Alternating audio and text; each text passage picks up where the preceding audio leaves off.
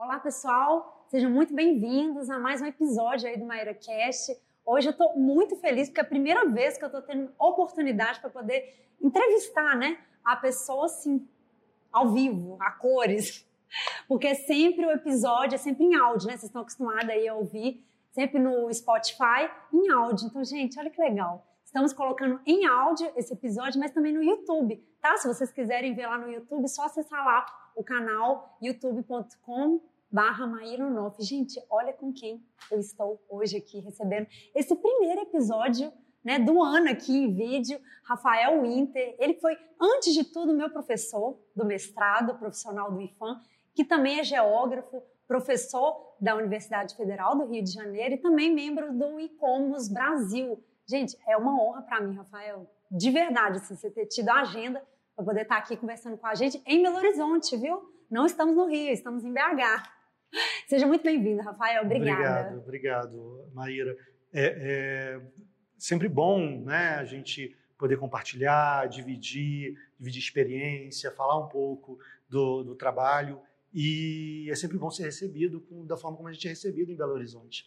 né? É, é. Tem uma relação muito forte com, com Minas, com, com, essa, com esse histórico de sempre ser muito bem recebido, de sempre ter uma, uma construção de uma relação profissional muito, muito importante. E, e Minas tem uma, uma, uma parte, acho que muito, muito forte na minha trajetória profissional. Olha que legal. Nossa, que bacana. Então a gente fica assim muito feliz, né, de te receber aqui. É, e vamos começar assim, né, Rafael? Primeiro contando um pouco assim dessa sua trajetória, sua atuação profissional. É, tem várias coisas, né, gente? Como você sabe aqui, a nerdzinha, né? Sempre prepara um roteirozinho. Vocês me desculpem aqui se alguma coisa eu ler, mas tem várias coisas, né, para perguntar para Rafael. Mas antes de tudo, Rafael, conta um pouco para a gente dessa construção sua aí na geografia, na sua atuação profissional até chegar, né, inclusive, a ser professor também lá do, do IFAM. Como que foi essa construção, essa trajetória sua? Conta um pouquinho para a gente. É, eu tenho uma trajetória, né, com graduação, mestrado e doutorado, todo na geografia, mas sempre ciscando um pouco fora. Trabalhei muito no Museu Nacional de Antropologia, depois hum. muito em relação com, com os historiadores e depois minha grande relação com os arquitetos. É, é, e, e, foi uma trajetória um pouco um pouco que vai se, que se constrói de uma forma dual durante um tempo, uhum. porque a minha, minha formação é toda em geografia política. Então, desde o segundo período da faculdade, comecei a trabalhar no laboratório de geografia política, laboratório que hoje eu, eu sou um dos coordenadores na UFRJ, mas sempre estudando é, é, formação, processo de formação do Estado, processo de construção de território, é, fazendo uma, uma monografia, dissertação de mestrado e tese de doutorado que não tiveram muita relação direta com o patrimônio. É, é, sempre uma relação muito com isso, organização do Estado no, no Brasil, de uma maneira uhum. geral. E, mas, paralelo a isso, assim que eu me formei, é, eu fui convidado, pro, eu era estagiário do Museu Nacional, do Departamento de Antropologia, e o IFAM estava fazendo uma grande pesquisa de que era o Inventário Nacional de Bens Imóveis, o INBISU, uhum. era um grande inventário, sistema Famoso, de inventário, né? uhum. é, é, que era coordenado a partir do Rio de Janeiro, lá da, da, da, da área central do IFAM no Rio de Janeiro, que ainda era bastante forte na época. Uhum. E eles estavam coordenando, na época eram 10 cidades, e eles estavam é, chamando pesquisadores para fazer pesquisa histórica de, de todos os documentos que existiam nos arquivos e bibliotecas do Rio de Janeiro sobre essas cidades. É, é, e eu fui um desses dez, é, é, dessas dez pessoas selecionadas na época. Eu lembro que eram oito historiadores e dois geógrafos Nossa. nessa equipe, cada um com, com uma cidade. Uma área, eu comecei né? com Cachoeira, na Bahia, né, levantando é, tu, tudo o que existia era um trabalho assim bem grande. Ele tinha três etapas. Era uma etapa no Rio de Janeiro, por conta uhum. de ter sido capital e de ter toda a Biblioteca Nacional, Arquivo Nacional, Arquivo do Exército, da Marinha, tudo lá. Então tinha uma etapa lá, uma outra etapa que era na cidade e na capital do estado, uhum. né? e depois ele voltava para o Rio de Janeiro para ser feito um, um, um, texto da pesquisa histórica e tudo ah, mais. Então era uma proposta bem interessante. Alguns chegaram a ser publicados. É, é, eu lembro que o de São Luís foi publicado, uhum. é, o de Belém, eu trabalhei o de Belém também. O de uhum. Belém ficou pronto, mas eu acho que não chegou a ser publicado. Mas, enfim, foi uhum. uma. E a partir dali, é, comecei a entrar nessa, nessa área do IFAM, que é a área de pesquisa e documentação do IFAM, e não consegui sair mais. É, e, mas ainda assim, fazendo mestrado e doutorado com geografia política e trabalhando e envol me envolvendo com patrimônio de uma forma que eu não consegui mais. Assim, aquilo tomou conta, foi tomando conta. É, é realmente uma área muito sedutora, né? Muito. É, Diz que quem entra não, não sai, sai, mais, não sai mais. É, né? E aí nisso, quando eu termino o doutorado, é, eu na época era funcionário da prefeitura do Rio também, professor uhum. da, da prefeitura, no ensino fundamental e fui trabalhar no, em pesquisa, né? fui fazer o INRC também, trabalhar no Inventário Nacional de Referências Culturais de Cachoeira. É... Um trabalho extenso em Cachoeira, então, você é, teve. É, foi, foi. E aí uhum. a, a, gente publicou, chegou a publicar lá. A grande, a grande questão ali era como discutir o território. A gente estava trabalhando muito com o conceito de território e era como discutir o território no inventário. Isso foi 2003, 2004, e a NRC começa a ser aplicada a partir de 2000, né, quando começa a política Sim. de patrimônio imaterial no IFAM. Então estava tudo muito, era tudo muito novidade. Uhum. A gente queria fazer uma aplicação crítica do INRC, né, e a grande questão era o território. Né, era o que, que como é, problematizar o território do, do, na aplicação do INRC. E aí saíram algumas publicações em função disso. E logo depois começou o, começou o PEP, né, o Programa de Especialização em, em Patrimônio, uhum. é, que estava começando a ser organizado lá no, no IFAM do Rio, com o apoio da Unesco. E aí a, a, a gente estava acabando o, o, o, INRC de Cachoeira, que chamava, o projeto chamava Rotas da Euforia. É, uhum. é, aí ali a Mota me pergunta, você quer é, é, trabalhar na coordenação do, do PEP, e ele diz, ah, Lia, não sei, eu não... muito seguro, é, é não, vai, vai. E aí eu acabei assumindo como o que era na, na época a figura do recém-doutor, uhum. né, contratado pela Unesco, que quem apoiou o início do, da construção do PEP foi a Unesco, então ficou contratado pela Unesco para trabalhar na coordenação do, uhum. do, início do PEP. Eu peguei o PEP na segunda turma. Eu não cheguei a pegar a primeira, mas peguei na segunda turma e a partir dali não saí mais. E aí logo tempo depois teve concurso para a UFRJ. Eu fui aí fui ser professor da, da, da, da UFRJ e foi um momento que eu consegui juntar as duas coisas, essas duas trajetórias. A trajetória da geografia política. Então, eu entro na, na, na UFRJ com a cadeira de geografia política, um concurso para geografia política, Sim. mas vou trabalhar com política de patrimônio. E aí inauguro lá essa, é, essa linha de pesquisa sobre é, política do patrimônio e política da paisagem, porque naquela época também, eu já, por conta inclusive do PEP, eu já tinha me convertido para pesquisar a, a relação entre paisagem e patrimônio, foi ganhando um, um, um tamanho, né, a uhum. demanda em relação a isso, as questões que estavam aparecendo naquele momento, né, de era uma novidade na área do, do patrimônio, uhum. a, a, ideia de paisagem cultural, Novidade entre aspas, porque depois a gente mostra como o IFAM trabalhou com paisagem. existe o livro do tombo paisagístico, arqueológico, etnográfico e paisagístico, pensado lá em 37. Sim. Então o IFAM tem uma trajetória de. Pensou, de... não quer dizer que.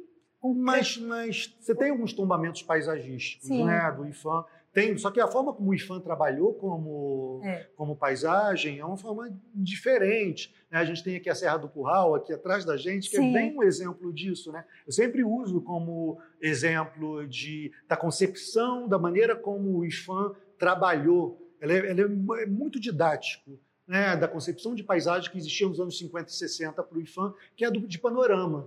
Né? Então, o tombamento da Serra do Curral, essa ideia de tomba a partir do. Primeiro foi uma discussão enorme, né? teve, teve parecer contrário. Então, aí no final das contas, tomba-se o, o, eixo, a Serra do Curral, a partir do eixo da Afonso Pena.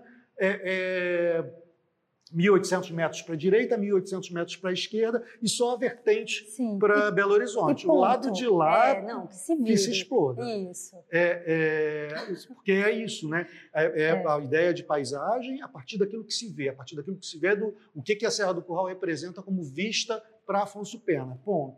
Que é uma concepção completamente diferente da concepção que a gente tem hoje de paisagem, de paisagem cultural. Então, o IFAM, sim, trabalhou, mas isso foi mudando. E esse momento, 2003, 2005, 2006, foi a hora, o momento em que essa ideia de paisagem cultural começou a entrar no IFAM, e aí todo mundo chegava, e era o momento também que começou o mestrado do IFAM, na época era especialização ainda, uhum. então o, o programa Antes de, de especialização... Virar, né? Antes de virar é, mestrado, né? É, e, e, muitos alunos chegavam lá para a gente e, e lá, ah, eu quero fazer um estudo, eu quero saber, no meu, na minha dissertação, no meu trabalho, eu quero saber se a vila de pescadores lá do Amazonas é uma paisagem cultural.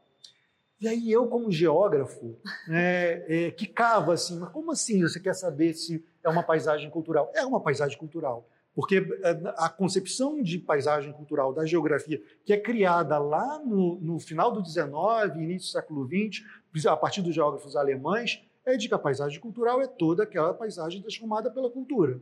Então, ou seja, todas as paisagens são culturais. Então, a uhum. pergunta se eu quero saber se isso é uma paisagem cultural, é uma falsa pergunta. Sim. É, e aí a gente sempre dizia, não, você quer saber se aquela, aquela vila de pescadores ela é passível de reconhecimento como paisagem cultural do IFAM, Sim. patrimônio. Então é outra coisa. Mas São isso mostrava né? bem diferente. Diferentes, isso né? mostrava que havia uma dificuldade de entendimento do que era a paisagem cultural. Sim. Né? Uhum. É... E tem até hoje. Ou e não? que ainda tem, ainda, ainda tem, tem, né? ainda tem. A paisagem é o conceito, acho que da geografia, todos os conceitos espaciais, uhum. todos os conceitos espaciais, a, a, a paisagem, território, lugar, é, espaço. A paisagem é o conceito mais polissêmico, que tem é, é, concepções muito diferentes uma da outra dentro da geografia. Se você sai da geografia, vai para arquitetura, vai para arqueologia, vai para história, são concepções muito diferentes. É então eu sempre digo para todos os alunos assim que querem estudar paisagem ou que estão lendo alguma coisa sobre a paisagem, a primeira pergunta é: o que, que você está querendo dizer quando você diz paisagem? Você tem que dizer a partir de da onde, de que uhum. concepção, de Qual que autor? ideia. Qual, é, né? é a ideia a partir do, do, do matéria, da paisagem, da morfologia da paisagem. Então a paisagem é um material ou é a, uma perspectiva a partir da simbologia da paisagem?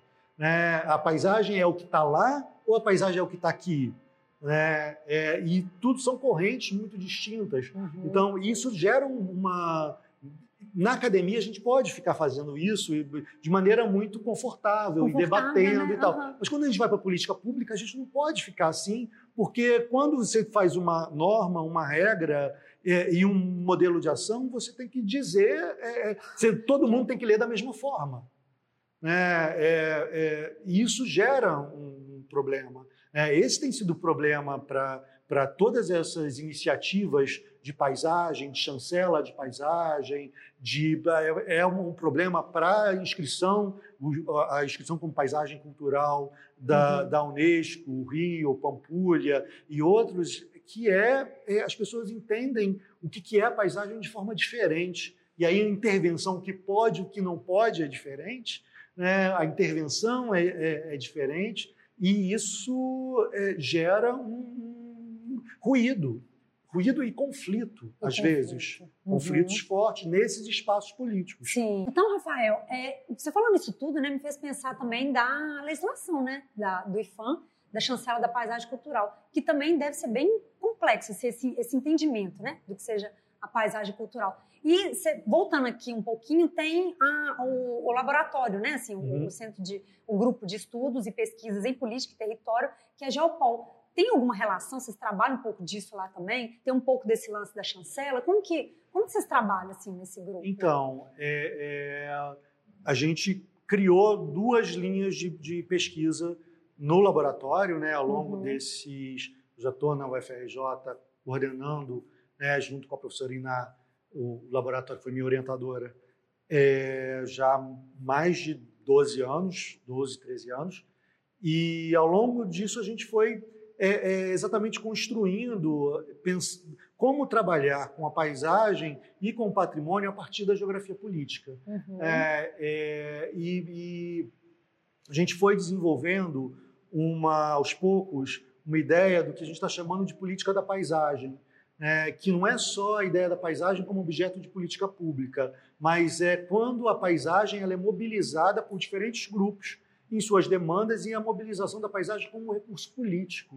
Quer dizer, como é que determinados grupos institucionais ou da sociedade civil mobilizam a paisagem para conseguir alguma, alguma posição política, alguma, alguma demanda, né? e se colocar uhum. de maneira mais forte em determinadas demandas. Eu acho que um. E aí, os primeiros trabalhos que foram sendo desenvolvidos ali foram, de certa maneira, abrindo esse campo. Né? A uhum. primeira tese de doutorado que eu orientei foi a tese de doutorado do Dirceu, que o Cadena, que hoje é professor na Federal do Ceará, foi sobre uhum. Cabo Verde, né? sobre é, é, como Cabo Verde é, mobilizou o patrimônio mundial, a inscrição da cidade velha no patrimônio mundial e a paisagem e a forma daquela paisagem para é, é, construir institucionalmente o campo do, do patrimônio no, naquele país, né? e para se internamente e uhum. externamente, como é que o fato de deter o patrimônio mundial, como é que ele se colocou como um player importante entre os PALOP,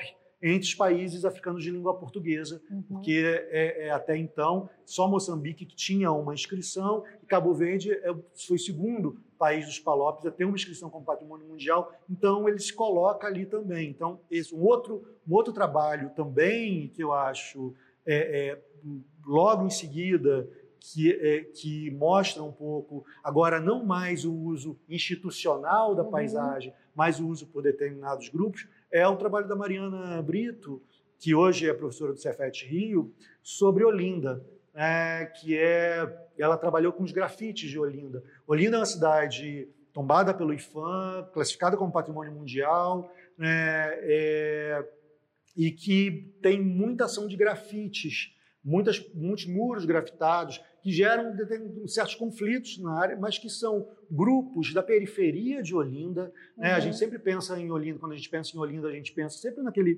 cucuruco histórico, mas é um município enorme, com uma população enorme, muito pobre.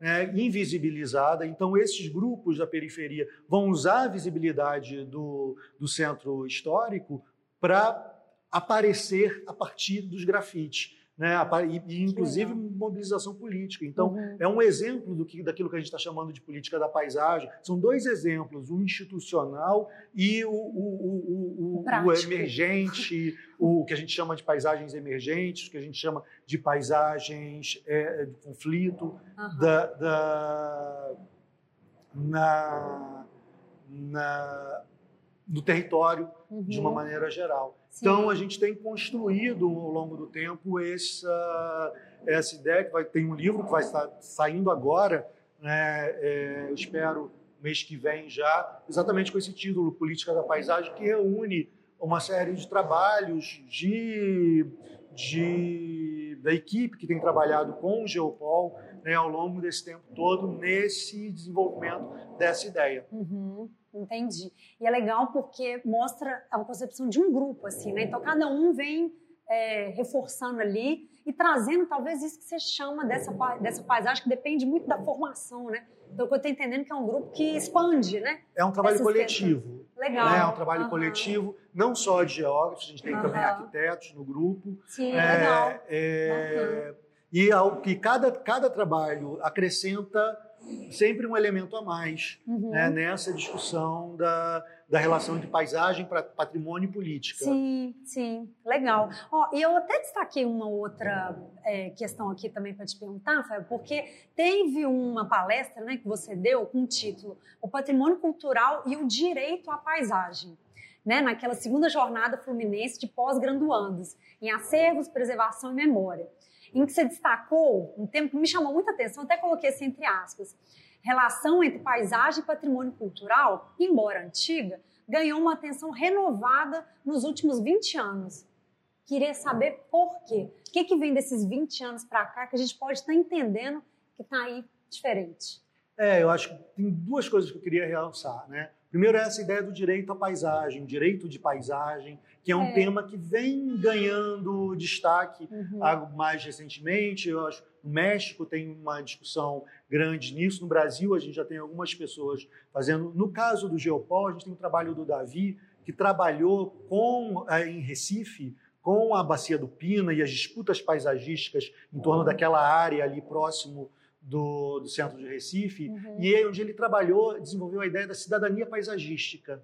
Né? Como é que, que é isso que eu estava falando, de que cada um acrescenta um elemento a mais nessa discussão da relação entre paisagem e política, ele vai discutir essa ideia de como é que alguns grupos vão construir a sua cidadania e as demandas por cidadania a partir da paisagem, e ele faz isso usando todos os conflitos Sim. em torno da, da, paisagem ali na Bacia do Pina, em Recife. Então, esse é um dos elementos, né, essa ideia do direito à paisagem é um dos elementos que vem crescendo, mas desde 2000, né, 2002, quando uhum. 2004, quando eu entro nessa história, aquilo que eu estava contando no início dessa ebulição das questões em torno do, da paisagem cultural, uhum. a gente já tem aí 20 anos em que é, é, muita, muita água rolou, muita coisa se expandiu, expandiu. É, uhum. muita discussão apareceu, né? a gente teve uma ênfase muito grande com, num dado momento da paisagem cultural, da ideia de paisagem cultural no Brasil,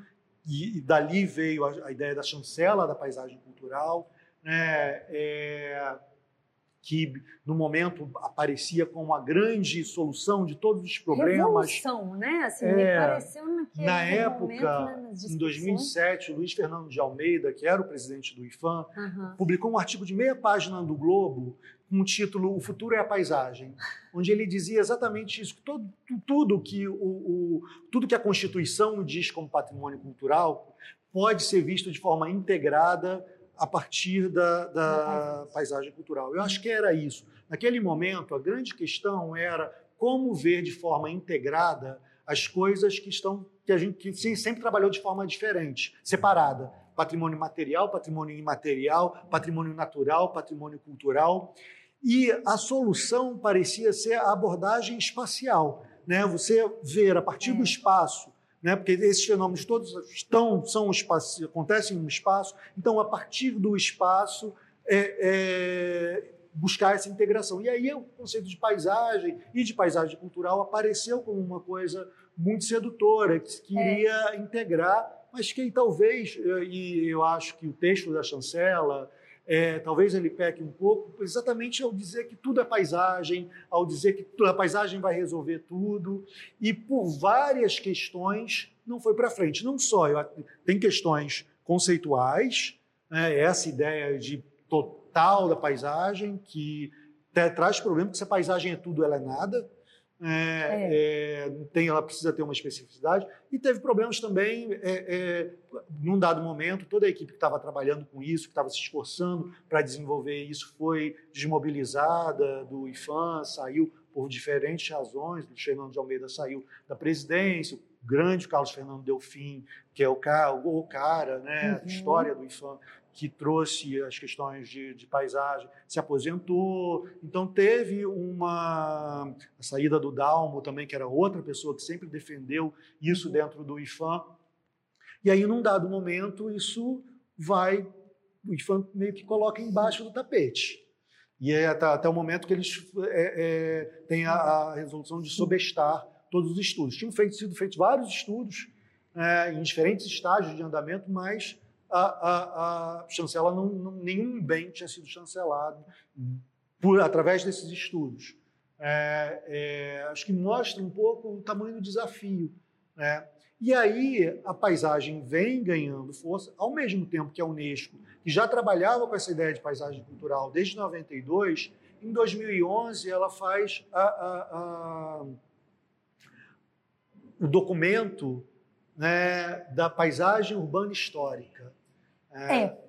Esse é um. Pra é, gente, Historic Urban Landscape, que a gente começa a chamar de rua aqui inclusive, no, no Brasil. É, inclusive, eu já recebi várias perguntas. Maíra, por favor, preciso de, dessas respostas, diferença. Antes de eu entrar aqui propriamente no e-commerce, que é um item também, né, assim, um, um um assunto muito importante para a gente poder conversar. Eu queria muito assim, se desse uma pincelada para a gente, Rafael, sobre esse assunto assim, da paisagem cultural com essa paisagem. Então, são, são ideias que vão resolver problemas criadas para resolver problemas diferentes da Unesco. A tipologia de paisagem cultural ela foi criada para resolver um problema é, é, de nascença da, da Convenção do Patrimônio Mundial de 72, que é a separação entre natureza e cultura. A convenção ela é toda montada de uma forma separada. Uhum. A lista, os, os, critérios naturais são esses, os critérios culturais são esses, o, o, as instituições, as organizações de avaliação são diferentes. Uhum. Se você é patrimônio natural, você vai ser avaliado pela IUCN. É. Se você é patrimônio cultural, pelo ICOMOS. É, é, tudo. E aí, lá pelo meio dos anos 80, quando a gente está falando de desenvolvimento sustentável e tudo mais, isso começa a incomodar muito a Unesco. E aí a Unesco, bom, então a gente tem que ver essa integração e tal. Tinha um outro problema também, que era a, a, um grande número de cidades, né? Era cidade, ah, cidade, centro histórico, centro histórico, centro histórico, é. centro histórico. E aí, para resolver essas questões, a Unesco cria uma outra tipologia de inscrição, chama isso de paisagem cultural, para aqueles sítios nos quais a, o valor principal está na relação entre natureza e cultura. Então, uma inscrição de paisagem cultural da Unesco não quer dizer, veja, isso é diferente daquilo que eu estava falando lá no início da concepção de paisagem cultural dos geógrafos, que é toda a paisagem transformada pela cultura. Sim. A Unesco captura isso, mas transforma. transforma. Então, paisagem cultural é a paisagem, é, são aquelas paisagens nos quais o valor principal está na relação entre cultura e natureza. Certo. E isso fecha né? É, você vai ter uma inscrição muito grande de sítios é, é, de rurais, de populações tradicionais. Vai ter muita inscrição de sítio de vinho, por exemplo. Né? A Europa vai capturar isso para né? para se inscrever. Né? E, e, e, resolve, porque se amplia a possibilidade de inscrição de sítios rurais. Né? Mas, ao mesmo tempo, você fecha para a paisagem cultural cidade. Buenos Aires tentou, é um caso clássico, Buenos Aires tentando se inscrever como é paisagem cultural e como dizendo, não, a Unesco dizendo, vocês não são uma paisagem cultural. É, mostra um entendimento daquilo. Uhum. E era um momento em que o Rio estava se colocando como candidato também, e a gente de olho lá, ó, negaram Buenos Aires. É, Cuidado. É, é, é. E, e, aí o Brasil começa uma estratégia de querer construir uma outra tipologia, que a gente estava chamando na época de paisagem cultural urbana. Né? e mostrar que, bom, a paisagem cultural ela pode ser aplicada também na cidade. Uhum. Ela não precisa ter essa, essa ideia de que você tem que dizer a relação da natureza com a cultura. É a paisagem cultural é uma paisagem moldada pela cultura e começa um certo esforço nisso. Mas, ao mesmo tempo, alguns grupos, principalmente da Europa, começaram a discutir o que eles estavam chamando de paisagem urbana histórica.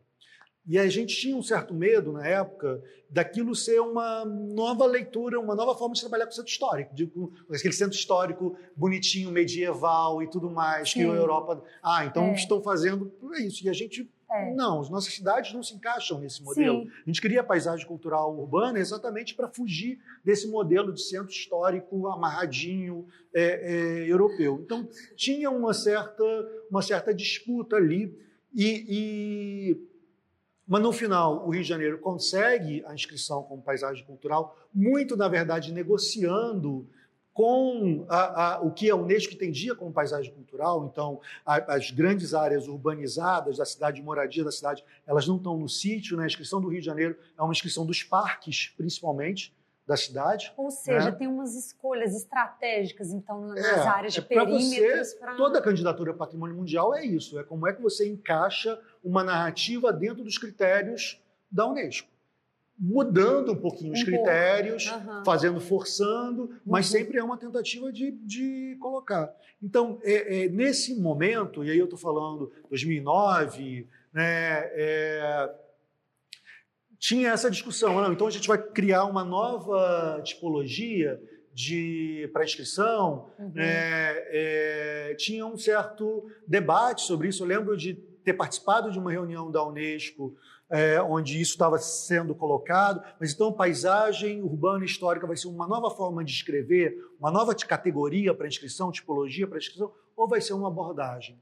E aí, no final, acaba sendo o meio termo. O Brasil consegue a inscrição do Rio de Janeiro, a gente consegue ampliar um pouco essa ideia da paisagem cultural, é, é, tanto, tanto é que as inscrições aumentaram, vários sítios foram estão sendo que eram não foram inscritos originalmente como paisagem cultural estão sendo classificados como paisagem cultural pela Unesco uhum. e ao mesmo tempo sai a, a, a a, recomendação de paisagem urbana histórica, que é, no final de contas a RUL, né, o que a gente chama da Historic Urban Landscape, não virou uma, uma inscrição. Você não escreve nada na Unesco como paisagem urbana histórica, ela vira uma abordagem, ah, tá. uma forma uma de como trabalhar disso. com o centro, com as ah, cidades. Não uhum. necessariamente é patrimônio mundial, uhum. mas é um modelo que eu, ela não tem nenhuma grande novidade. Se a gente lê a, a, a a recomendação, ela não traz nenhuma grande novidade do que, do que a gente já não tá,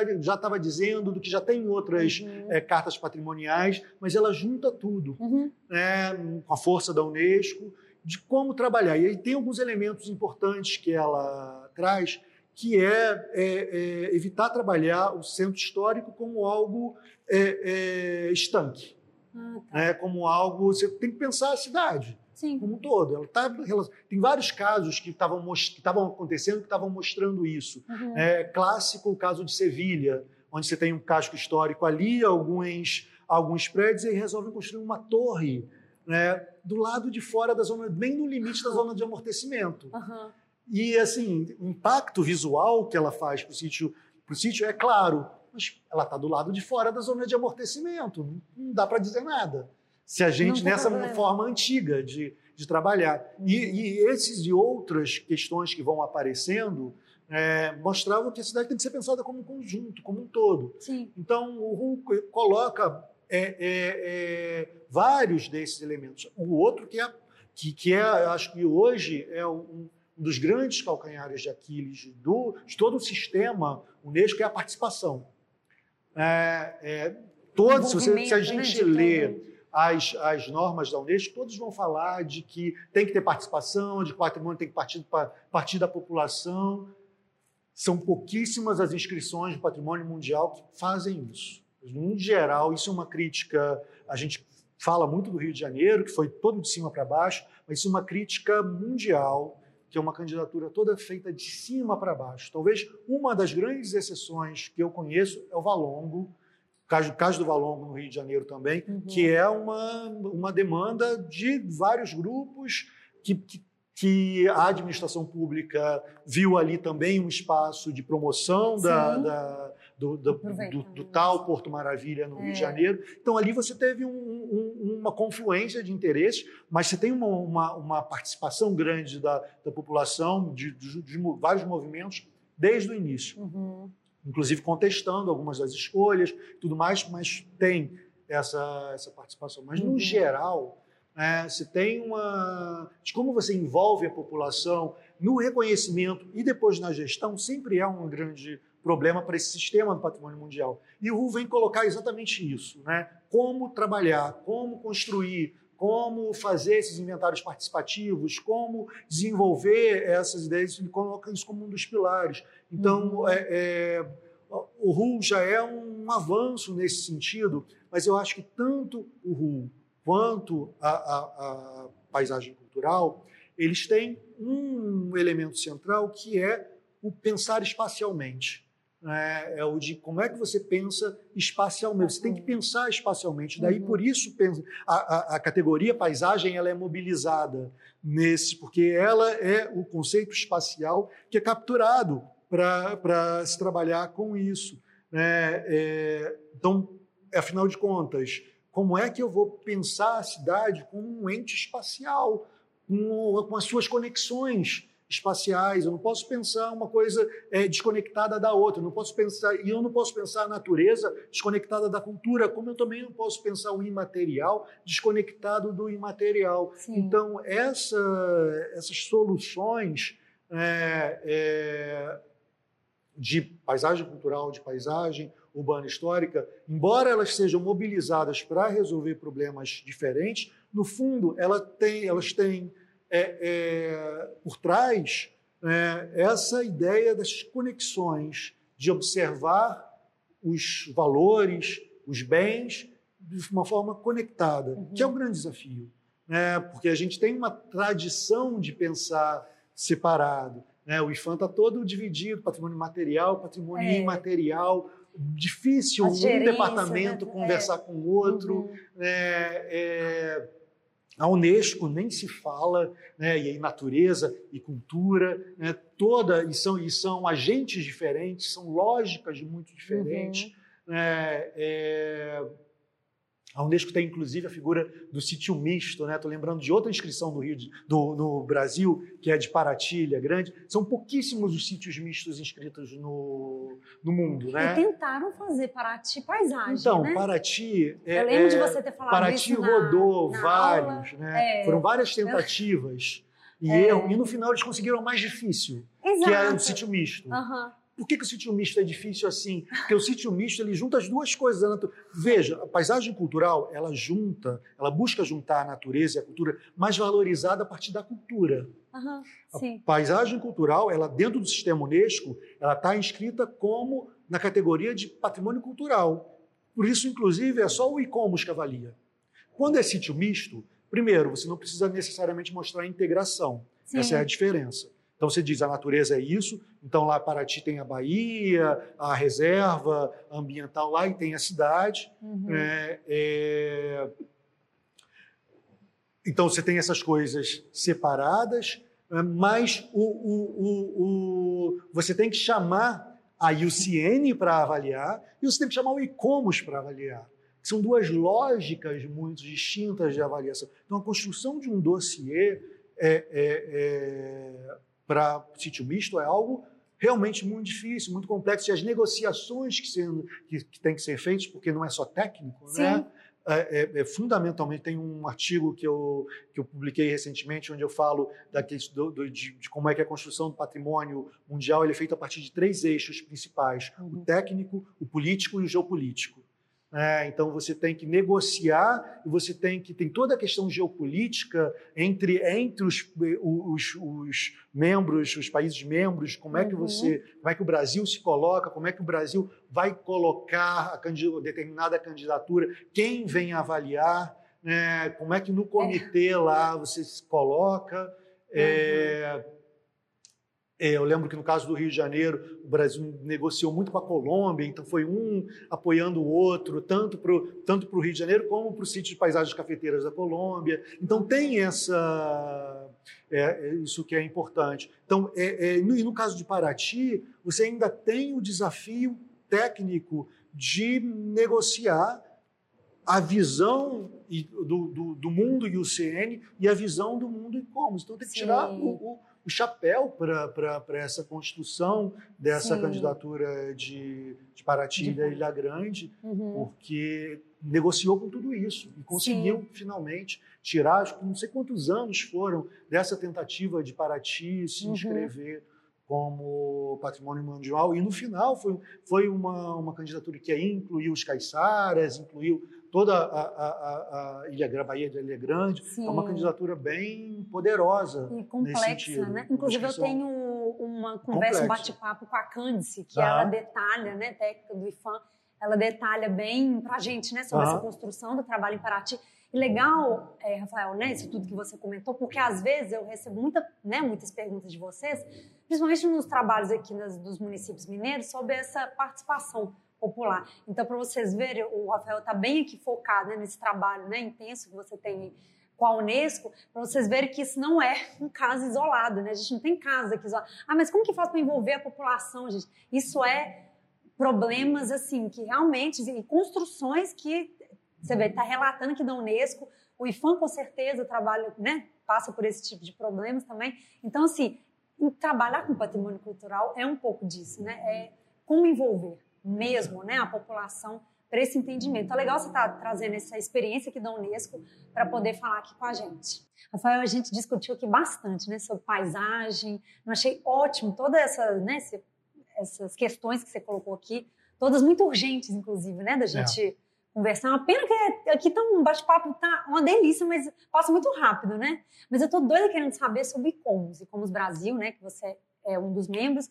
É, me conta um pouco assim de como que é o trabalho, os desafios, as ações, sabe, que estão sendo desenvolvidas, porque assim é reconhecido no Brasil inteiro, né?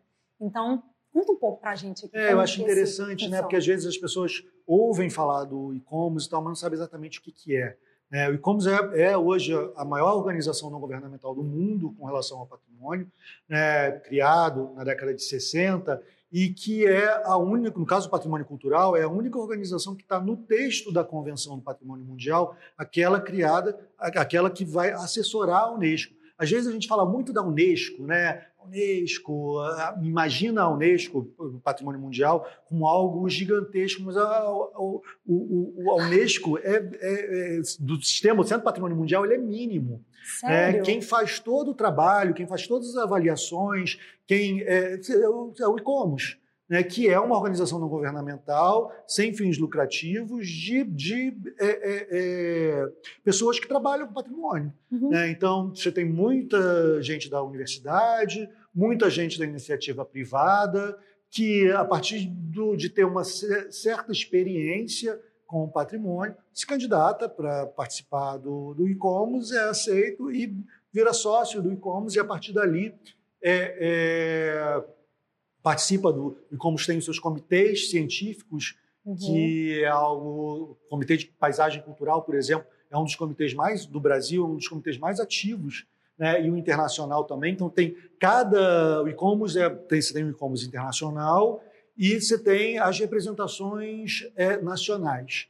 Né? No uhum. caso do Brasil, é, é, a gente tem o presidente hoje, é o Flávio Casarlardi, da, aqui na UFMG, né? então tem uma presença, o ICOMOS tem uma presença forte aqui, aqui é, em Minas. Antes dele tinha sido o Leonardo Castriota, que hoje é o vice-presidente do ICOMOS Internacional, uhum. vice-presidente para as Américas.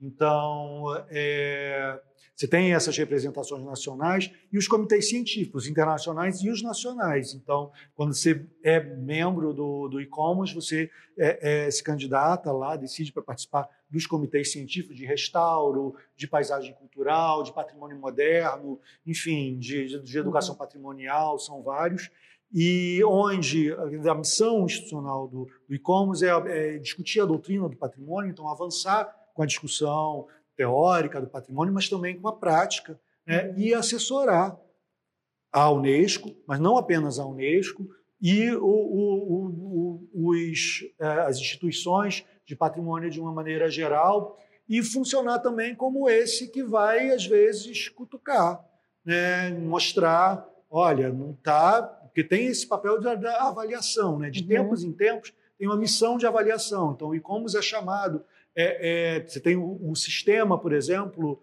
do alerta patrimonial. A gente acabou de fazer um alerta patrimonial, no caso brasileiro, para a Serra do Curral. É, foi primeiro, inclusive, o ICOMOS da América Latina desenvolveu uma nova metodologia, um pouco diferente da metodologia que vinha sendo aplicada é, é, na Europa, do, de desenvolver o alerta patrimonial, que é primeiro fazer uma, uma grande reunião com a comunidade, com todos os agentes ah, envolvidos, quando, quando há um problema, né, quando há uma ameaça ao, ao, determinado sítio. Então, no caso da Serra do Curral, nós convidamos a, a, a população, convidamos a mineradora, governo do estado e tudo mais. Uma série com avaliadores internacionais que fizeram uma série de recomendações. Como essas recomendações elas não foram seguidas, e aí a gente deu um prazo para isso, como isso não foi seguido, a gente lançou um alerta internacional com a imprensa e comunicando que, olha, há um problema. Né? Uhum. E a partir dali você tem um sistema de pressão internacional. De né, monitoramento, grande, assim? Desse... E de monitoramento, uhum. que é algo que a gente, sistema de monitoramento que o e-commerce vem, vem criando e vem fazendo. Uhum. Então, esse é uma das, das ações. Né? Agora, no Rio de Janeiro, com a questão da tirolesa do Pão de Açúcar, do pão de açúcar e estão é, é, cortando a rocha do, do, Pão de Açúcar, a empresa lá, a gente, nós primeiro fizemos uma nota e agora a gente está tá avaliando a necessidade de começar também um processo de alerta patrimonial lá no Rio de Janeiro. Uhum. É, a gente não quer que chegue a isso, eu acho que dificilmente chegaria a isso, mas em última instância pode levar a colocar o Rio de Janeiro na lista do patrimônio mundial em perigo, que é aqueles sítios que a Unesco coloca onde tem corre, problema corre e corre problema. o risco de perder o é. título. É. Acho dificilmente, não, ninguém quer isso, dificilmente vai chegar nisso, mas o, o, o sistema é esse, né? O sistema é o alerta patrimonial e aí, em seguida, a lista do patrimônio em perigo e, em último caso, perder a, a, o título, que é o que aconteceu agora mais recentemente com Viena, na Áustria, que perdeu Sim. o título de patrimônio mundial por causa de uma série de intervenções que estavam sendo feitas em volta do, do centro histórico de, uhum. de Viena. Prédios estavam subindo, o ICOMOS dizendo não, é, toda a mediação, e ainda assim eles tiveram a liberação, ainda assim só, só restou a Unesco, depois de todos, passar por todas essas etapas, retirar o título de patrimônio mundial de Viena, do centro histórico de Viena.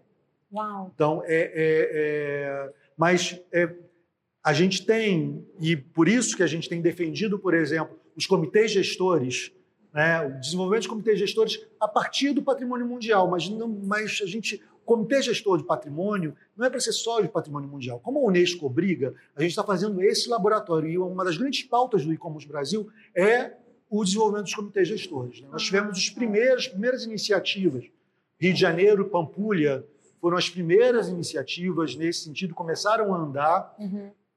No governo Bolsonaro teve um decreto que proibiu todos os comitês gestores, então eles pararam de funcionar e agora estão começando a ser reinstalados. O, do Valongo já foi instalado na semana passada, o do Rio de Janeiro já teve uma primeira é, é, reunião e eu tenho notícias de que o da Pampulha também está se organizando para ser retomado. Então, são os espaços de diálogo são os espaços, é o que a gente, na geografia política, se me permitem voltar para a geografia uhum. política, a gente chama de espaço político. Né, usando um conceito desenvolvido pela professora Inádia Castro. São esses espaços onde os diferentes se encontram e onde a gente, é, onde as diferenças se aparecem, Isso. espaços institucionais onde uhum. as diferenças aparecem e que você vai buscar soluções institucionais para elas. Então, é, esses comitês de gestores são os espaços exatamente onde a gente espera que ao fazer institucionalmente os problemas aparecerem, que a gente possa conseguir soluções institucionais para esses problemas. É, é, é, acho que essa é a, a grande pauta. Uhum. Mais do que ficar pensando em alerta, ficar pensando em colocar uhum. em lista, é desenvolver é, é, é, institucionalidades, desenvolver comitês gestores. Nisso, nesse sentido, politicamente para o Brasil, isso é um grande desafio, porque o, o, nosso sistema é todo dividido em três entes federativos, né? Estado, município e, e, e União. União. E como é que você coloca, e necessariamente, legalmente, a gente não tem que conversar, mas como é que você coloca esse, é, é, esses boa, agentes todos para é, conversarem? Né? No caso do Rio de Janeiro, por exemplo, você tem a Floresta da Tijuca, você tem tudo ali. Né? Você tem tomamento estadual, tomamento municipal, tomamento federal, é, é, é, reserva ambiental, a PAC da, da, do município, a Paru, tem tudo no entorno da floresta e o patrimônio mundial. Né? Como é que você constrói um sistema de gestão nisso? O comitê gestor, a ideia do, das ideias do comitê gestores é, é, que eles possam colocar isso uhum. e que uhum. eles possam, então, ser esses espaços de negociação para que esses conflitos possam aparecer e que a gente não tenha é, é esses problemas. E principalmente, aí é outro desafio, participativo, que a gente consiga colocar, que não sejam é, é, comitês só técnicos, só com os técnicos da prefeitura, Sim. mas que a gente tenha representação também da sociedade nesses comitês gestores. Sim. No Rio de Janeiro, a gente já tem a Federação das Associações de Moradores, tem o ICOMOS, tem a ABAP, Associação de Arquitetos Paisaísticos, mas isso é muito pouco tem que ter mais representatividade da sociedade Sim. nesses comitês gestores para serem ouvidos e para participarem da gestão. Acho que esse é o grande desafio é, é, atual do patrimônio.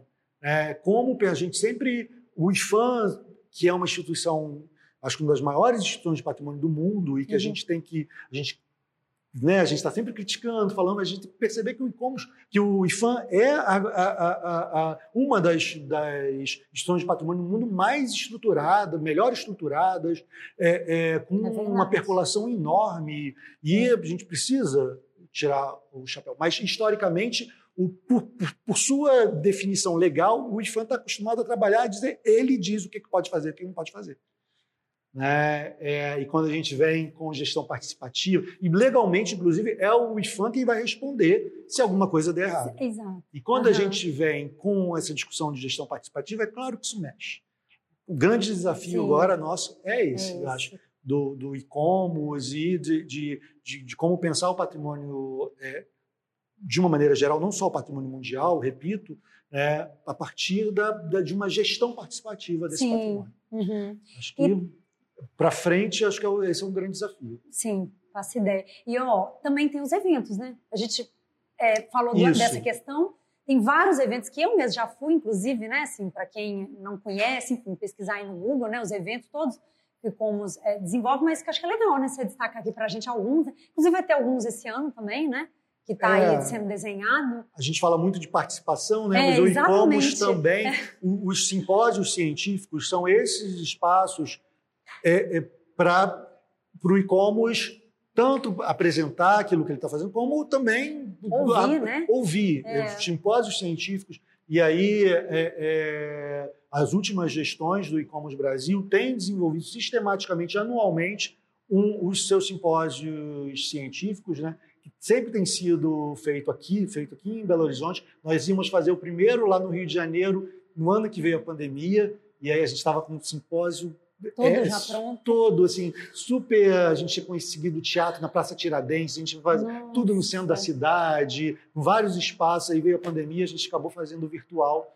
É, mas esse ano a gente já tem previsto, e eu já convido, é, vai ser aqui em Belo Horizonte, o simpósio científico do e-commerce, vai ser no final de julho, início de agosto, onde é, é aberto para todos aqueles que têm trabalhos com patrimônio apresentarem nas uhum. suas as comunicações nesses trabalhos são espaços de diálogo. Em breve, né, a gente vai estar soltando a primeira circular e com a convocação para esse. E acho que o outro espaço, que aí não é só o e-commerce, é, é, é uma iniciativa muito mais da UFMG, é, é, mas que o ICOMOS também é associado, que são os simpósios de paisagem cultural. Né? já tem mais de 10 anos uhum. do, do simpósio de paisagem cultural, patrimônio e projeto, uhum. organizado aqui na, na UFMG, que é o grande simpósio que acompanhou exatamente esse desenvolvimento da ideia de paisagem cultural e todos os problemas uhum. de paisagem cultural no, no Brasil. E a gente tem, vai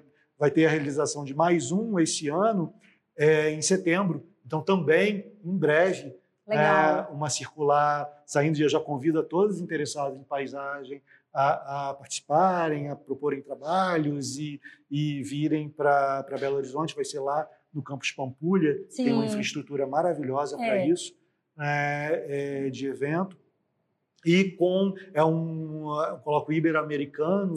Então a gente sempre tem também um diálogo também com esse mundo ibero-americano e com a participação do ICOMOS, mas não apenas do ICOMOS de universidades, tudo mais. E, é, é, é, e esse ano a gente vai falar muito de a ideia que a gente trabalha muito a ideia da gestão da paisagem, essas questões da, da participação, uhum. é, é, que é o, o, que é a grande questão do momento. Que está né? posta, isso vai, né, aí, né? Isso vai aparecer. Gente, e também fui, a RUM, nesse... né?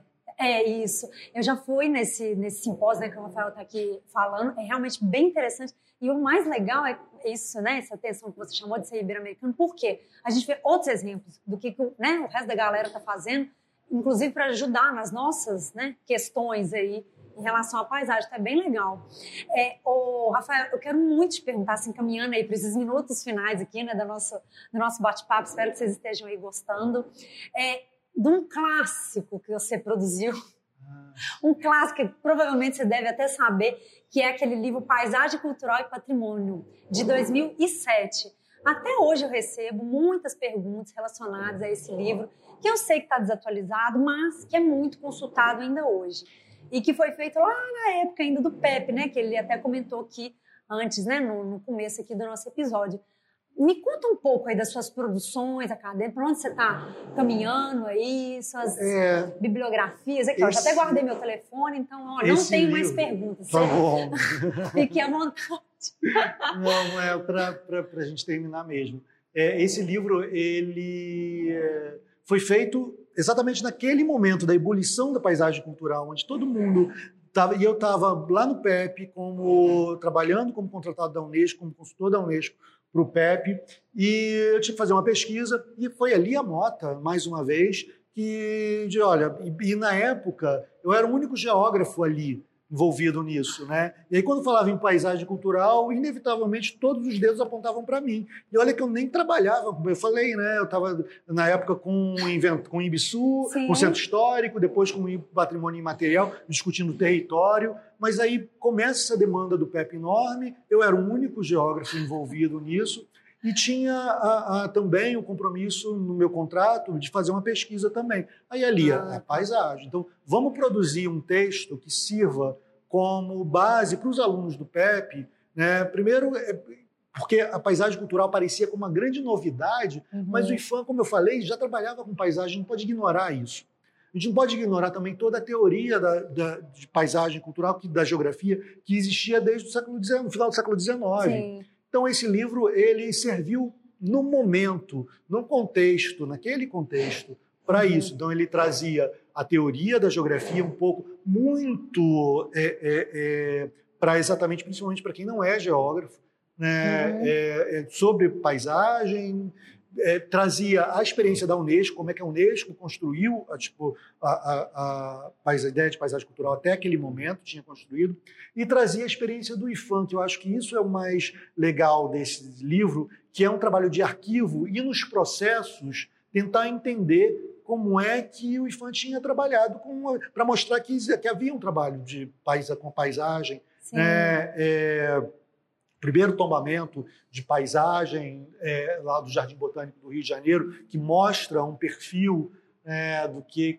estava sendo feito. Uhum. É, mas de lá para cá muita água rolou, né? Muita coisa. Muitas, esse livro é de 2007, Exatamente, né? exatamente. Apesar ele ainda, é hoje, é o, ele ainda né? hoje é o meu trabalho mais citado, né? Talvez porque seja um livro, uma publicação do IFAM, que uhum. tem um peso, está né, tá disponível online. A gente ganhou, nós, vocês, né, alunos, né? Mas eu tenho esse é. livro lá na minha casa, eu uso de consulta ele para é. várias questões. Mas está desatualizado, né? Segundo tá, você. Então tá, tem que tá dar bem uma... desatualizado, então você tem que tomar um cuidado com que ele está lá. Tem no próprio IFAM tem um, um artigo, um artigo sobre paisagem no dicionário IFAM de Patrimônio Cultural que está online de 2020 que, tá, que apresenta uma discussão muito mais atualizada, conceitual, mais conceitual, é, sobre a ideia de paisagem, uhum. como é essa relação entre paisagem e patrimônio, uhum. então, onde eu tra vou trabalhar um pouco das, do, de como é que essa ideia, essa relação de paisagem e patrimônio aparece, né, e como é que ela vai ser abordada a, a relação entre a, a, a ideia de paisagem, a paisagem como algo a ser visto, ou a paisagem como natureza. Essa dualidade acompanha o tempo inteiro a, a, a, relação entre paisagem e patrimônio. Uhum. A gente vai uh, ver diferentes abordagens na relação da paisagem com o patrimônio. Ora, ela é paisagem como vista, a ideia da, paisagem, da bacia visual, a paisagem, e experiências como o próprio Incel,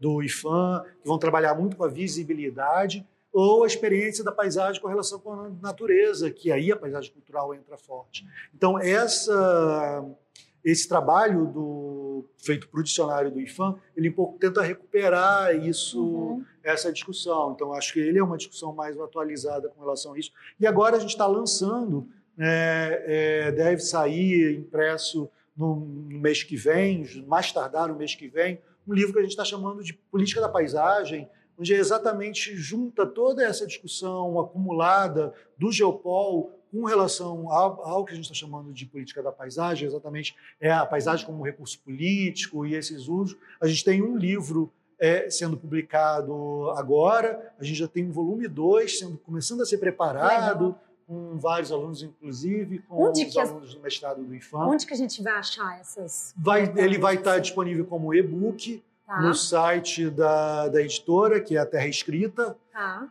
e vai estar tá também à venda online a, a versão física uhum. em todas essas em todas essas esses grandes é, é, espaços virtuais Amazon ah, Casas Bahia uhum. Americanas se ela sobreviver todo todos esses espaços é, que se não morrer tá lá. é, exato. Todos esses espaços de compra virtual eles vão eles vão estar tá lá também. Uhum. e o e-book vai estar tá disponível no site da editora uh, lá para ser baixado. em breve também. Uhum. E a gente está preparando o volume 2 e pode ser que saia também em breve um Paisagem Cultural e Patrimônio 2, atualizar aí a, a, Nossa, com a discussão da gestão da aguardar. paisagem. Isso vai demorar um pouquinho mais ainda, mas... Mas está nos planos. Tá nos planos, tá nos planos. Legal. Rafael, tem alguma coisa assim que às vezes eu não te perguntei que você queria aqui destacar para a galera? É, Esse tema de paisagem cultural, esse livro talvez seja um clássico, assim, que realmente as pessoas te associam muito, né? Essa questão da Uhum. discussão da paisagem cultural. Mas tem alguma coisa que você queria destacar? Enfim, alguma bibliografia que você acha que vale a pena para a galera? Enfim, tem muita gente que está começando também, né? Na área de patrimônio. Então tá, né, pescando aqui agora esse assunto de paisagem. Então tem alguma coisa, não, Maíra, isso aqui vale muito a pena, é, ou não? Isso é, todos esses que você já... Ah, eu acho Colocou, que, aí, principalmente para quem está começando, eu sempre falo isso, né, nas aulas, nas orientações, Uhum. que é, é toma muito cuidado para não descobrir a roda.